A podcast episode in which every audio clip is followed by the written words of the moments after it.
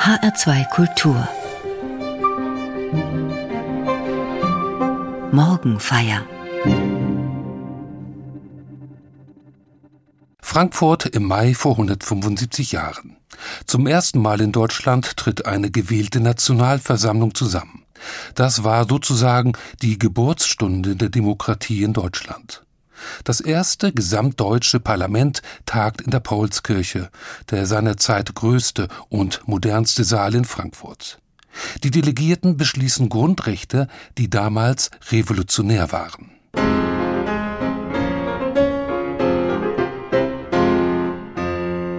Die Freiheit der Person ist unverletzlich, die Wohnung ist unverletzlich, das Briefgeheimnis ist gewährleistet.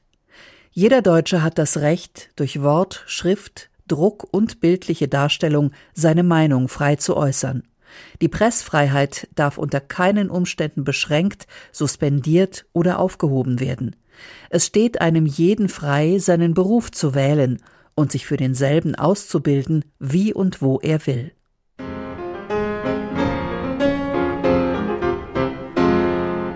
Fliegt der Schnee schütt mich herunter. Wenn mein Herz im Busen spricht, sing ich hell und unter.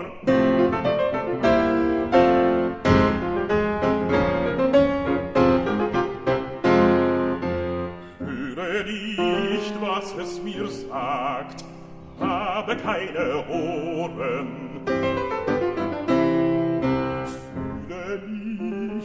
dass es mir klagt, klagen ist ihr Toren.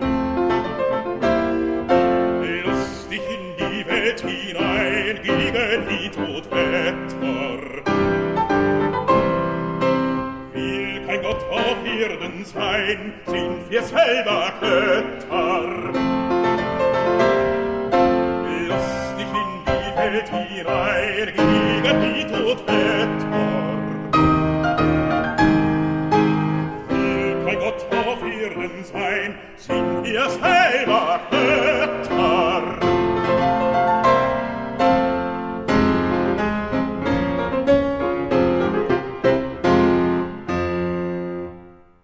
Das sind nur einige der Grundrechte der Bürger, die in der Frankfurter Paulskirche formuliert worden sind. Auf uns heute wirken sie wie selbstverständlich, weil wir uns an diese Rechte gewöhnt haben. Aber damals war es eine Sensation. Freiheit der Person, Briefgeheimnis, Meinungsfreiheit. Und das nicht nur für privilegierte Kreise, sondern für alle gleichermaßen, für Männer wie für Frauen. Allerdings wurde sowohl das aktive wie auch das passive Wahlrecht für Frauen noch nicht einmal diskutiert. Aufgabe der Nationalversammlung war es, eine allgemeine Verfassung zu erarbeiten und erstmals Rechte für alle Bürger zu formulieren. Für die Abstimmung über diese Verfassung war ein Parlament gewählt worden, und zwar in freier Wahl. Auch dieser erste Schritt in eine bürgerliche Gesellschaft war noch stark von alten Zwängen bestimmt. So konnten beispielsweise ausschließlich Männer wählen und gewählt werden. Die Frauen waren offiziell zwar ausgeschlossen, aber in privaten Salons diskutierten sie mit und nahmen teil an dieser großen politischen Umwälzung.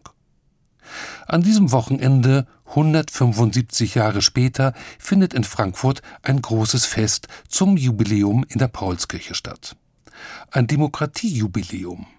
Da lohnt es sich genauer hinzuschauen. Was waren das für Menschen, die damals das Zusammenleben in Deutschland so grundlegend verändern wollten?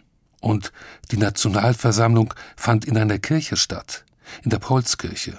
Welche Rolle spielten die Kirchen? Die Zusammensetzung des ersten frei gewählten Parlaments ist durchaus interessant. Die Mehrheit bestand aus Juristen. Daneben gab es auch ein paar, die nicht direkt in das Schema passten, aber aufgrund ihres guten Rufs in die Versammlung gewählt worden waren.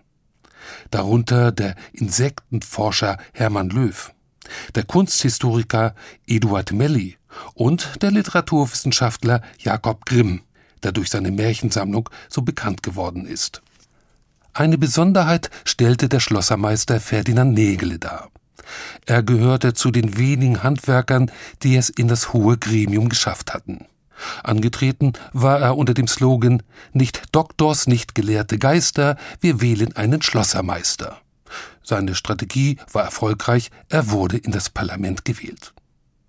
Noch etwas anderes fällt auf, wenn man die Liste der Abgeordneten genauer betrachtet, nämlich die Zahl der Theologen. Immerhin 50 Geistliche gehörten der Nationalversammlung an. 17 von ihnen waren Protestanten und 33, also fast doppelt so viele, Katholiken. 50 Theologen bei einer Gesamtzahl von 585 Abgeordneten, das ist viel. Im heutigen Bundestag, obwohl der größer ist, sitzen nur noch zwei Pfarrer. Bei der Nationalversammlung 1848 hatten die Geistlichen also eine starke Stimme. Aber was waren das für Personen? Und warum waren gerade sie gewählt worden?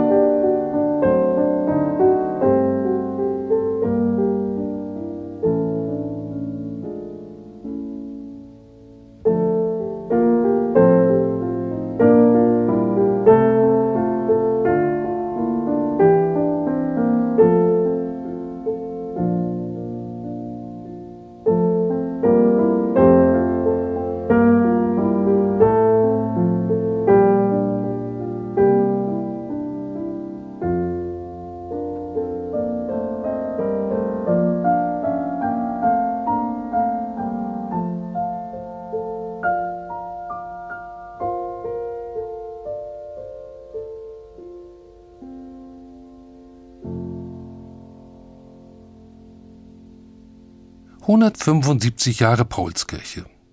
Es ist schon etwas Besonderes, dass diese Grundsteinlegung der Demokratie in einer evangelischen Kirche stattfand. Auch wenn die Paulskirche für diesen Zweck umdekoriert worden war. Vor den Altar hatte man eine Fahne mit dem Reichsadler angebracht, die Orgel war verhüllt.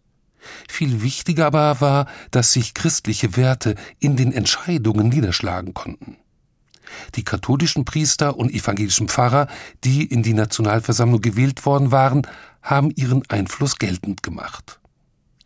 Wer die Biografien dieser Person genauer betrachtet, merkt schnell, ein großer Teil von ihnen war weniger als Abgesandte der Kirchen geschickt worden, sondern hat vielmehr aufgrund eines persönlichen Engagements Beachtung in der Bevölkerung gefunden. Es waren abenteuerliche Typen mit zum Teil sehr verrückten Lebensläufen. Fünf von ihnen stelle ich Ihnen vor. Da war zum Beispiel August Friedrich Gförrer aus Württemberg. Er war protestantischer Theologe und hat sich sein Leben lang für eine Überwindung der Gräben zwischen Katholiken und Protestanten ausgesprochen. Er beantragte in der Frankfurter Paulskirchenversammlung ganz formell die Wiedervereinigung der Konfession in Deutschland und die Zusicherung, dass Jesuiten sich niemals in Deutschland niederlassen dürften. Allerdings fand er mit diesen Anträgen kein Gehör. Schließlich konvertierte er zusammen mit seiner Familie zur katholischen Kirche. Und dann war da Christoph Hoffmann, ebenfalls ein evangelischer Theologe, der von einem großen Bedürfnis der Vereinigung der zersplitterten deutschen Länder geleitet wurde. Schon in jungen Jahren hatte er als schwäbischer Pietist eine Templergesellschaft gegründet. Templer sind im 19. Jahrhundert eine geistliche Bewegung in der lutherischen Kirche Württembergs. Hoffmann wollte mit seiner Templergesellschaft Juden und Christen wieder zusammenführen, nur um das Gesetz Moses zu erfüllen.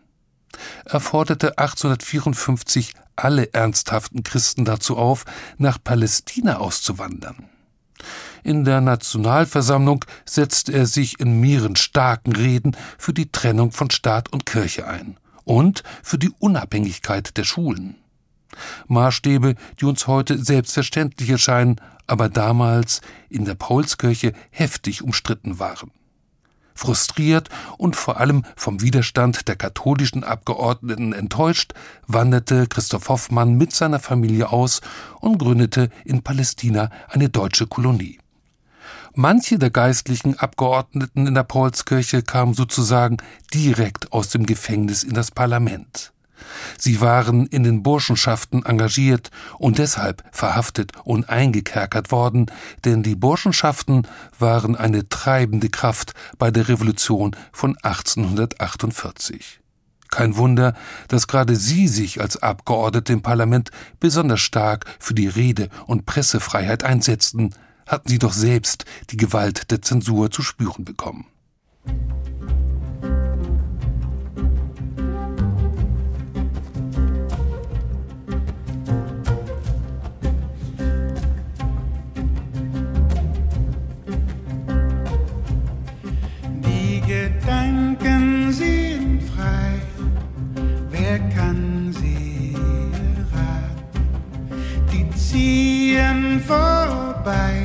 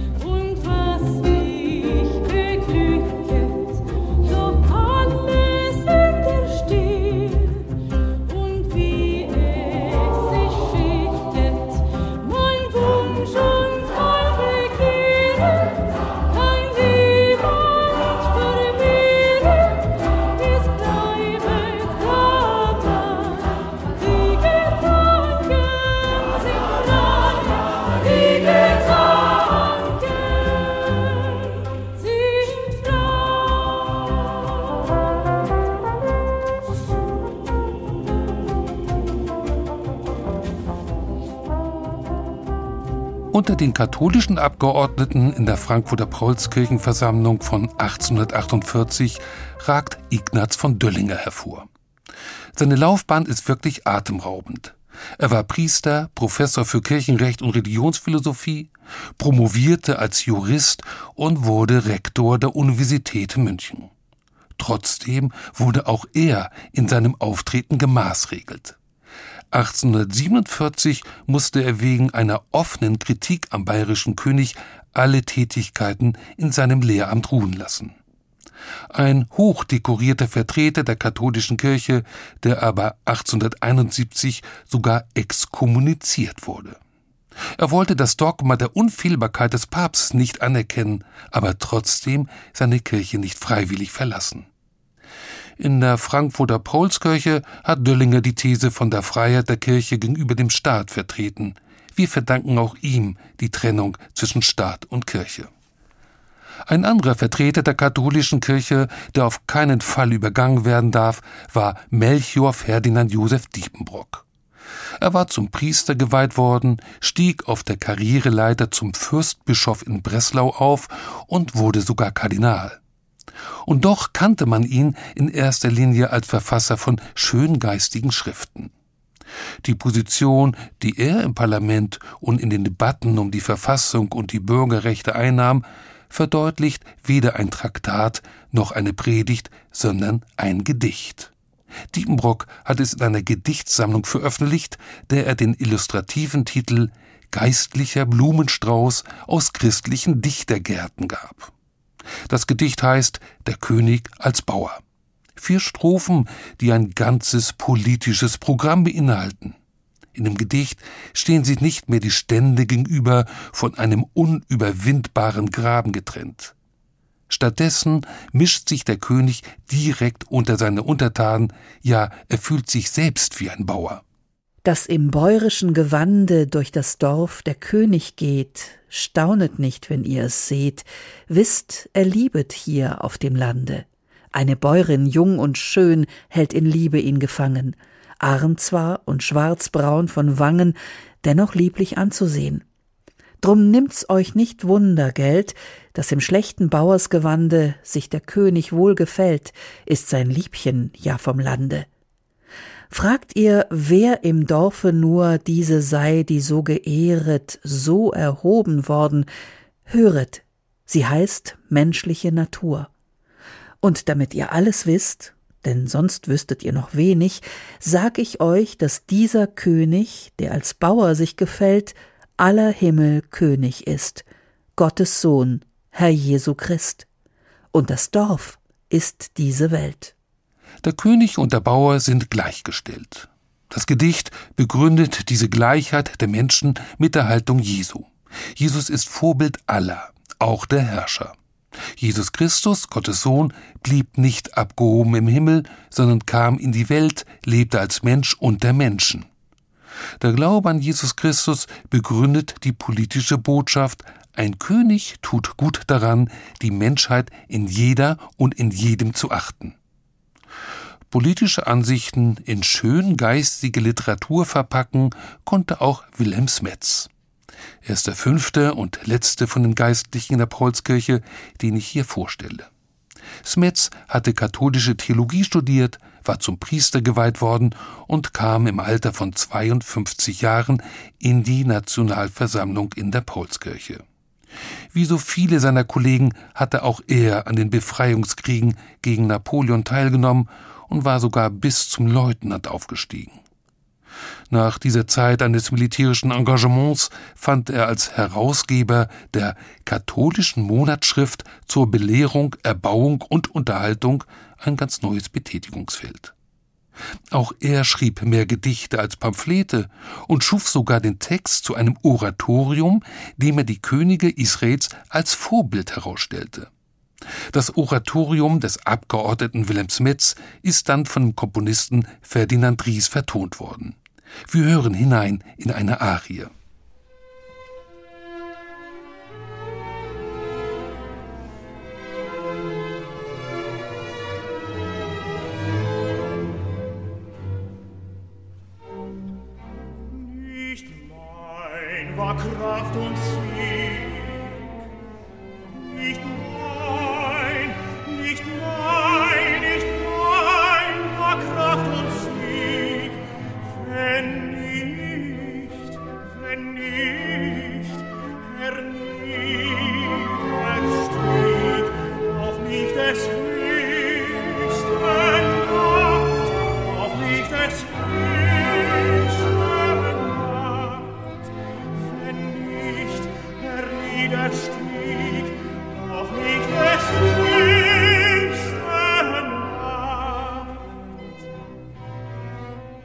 Auf der politischen Ebene ist die Revolution von 1848 gescheitert.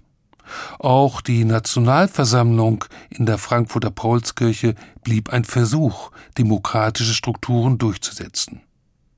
Schon ein Jahr später erfolgte die Gegenreaktion und die Abrechnung mit den Demokraten der Paulskirche. Der preußische König Friedrich Wilhelm IV. prägte den verhängnisvollen Satz Gegen Demokraten helfen nur Soldaten. Und genau so verhielt er sich auch. Viele der Abgeordneten mussten fliehen, einige kamen in Haft. Aber trotzdem war der Prozess nicht mehr aufzuhalten, die Bürgerrechte waren nun in den Köpfen. Viele der bürgerlichen Grundrechte, die die Nationalversammlung in der Paulskirche formuliert hat, haben einen ihrer Ursprünge im christlichen Glauben. So etwa die Unantastbarkeit der Person. Einige, damals vor 175 Jahren, haben sie mit der Gottebenbildlichkeit des Menschen begründet. In der Bibel steht, Gott schuf den Menschen zu seinem Bilde. Jeder Mensch ist ein Bild Gottes, nicht nur Fürsten und Könige. Niemand ist einfach nur untertan, über den die Oberen bestimmen. Alle Menschen sind von Gott geachtet. Melchior von Diepenbrock, Theologe und Abgeordneter in der Paulskirche, hat das so ausgedrückt.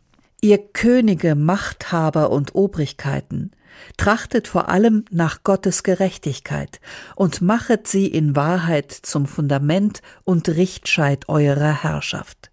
Vergesset nicht, dass Gottes edelste Geschöpfe nicht deshalb nur auf dieser Erde leben, um von euch beherrscht oder gar zum Fußschenkel eurer selbstsüchtigen Hoffart missbraucht zu werden, sondern vielmehr um unter dem Schutze weiser, milder Gesetze deren gerechte Handhabung und deren Vervollkommnung der Gegenstand eurer Nachtwachen sei. Fördert also nach Kräften diese Entwicklung und setzet den Geist über die rohe Gewalt. Achtet die Freiheit der Gewissen, denn Gott selbst achtet sie. Und noch etwas anderes folgte auf diese Versammlung in der Paulskirche. Die so zahlreich vertretenen Theologen übertrugen die demokratischen Ideen nun auch auf die Strukturen der Kirchen. Immerhin waren neben den Bürgerrechten wie Presse-, Meinungs-, Versammlungsfreiheit und der Abschaffung der Todesstrafe auch die bis heute geltenden Regeln zur Religionsausübung festgelegt dass es in Deutschland eine volle Glaubens- und Gewissensfreiheit gibt und niemand verpflichtet ist, seine religiöse Überzeugung zu offenbaren, ist eben dieser Nationalversammlung zu verdanken, die vor 175 Jahren in der Frankfurter Paulskirche zusammentrat. Die demokratischen Organisationsformen in den evangelischen Kirchen haben hier Schubkraft bekommen. Synoden als Parlamente kirchlicher Selbstverwaltung gab es schon vorher. Aber seit der Versammlung in der Paulskirche sind demokratische Strukturen weder in der Politik noch in der Kirche wegzudenken. Zugleich erinnert das Scheitern der Nationalversammlung daran, wie gefährdet die Demokratie ist. Wir müssen immer wieder um sie ringen.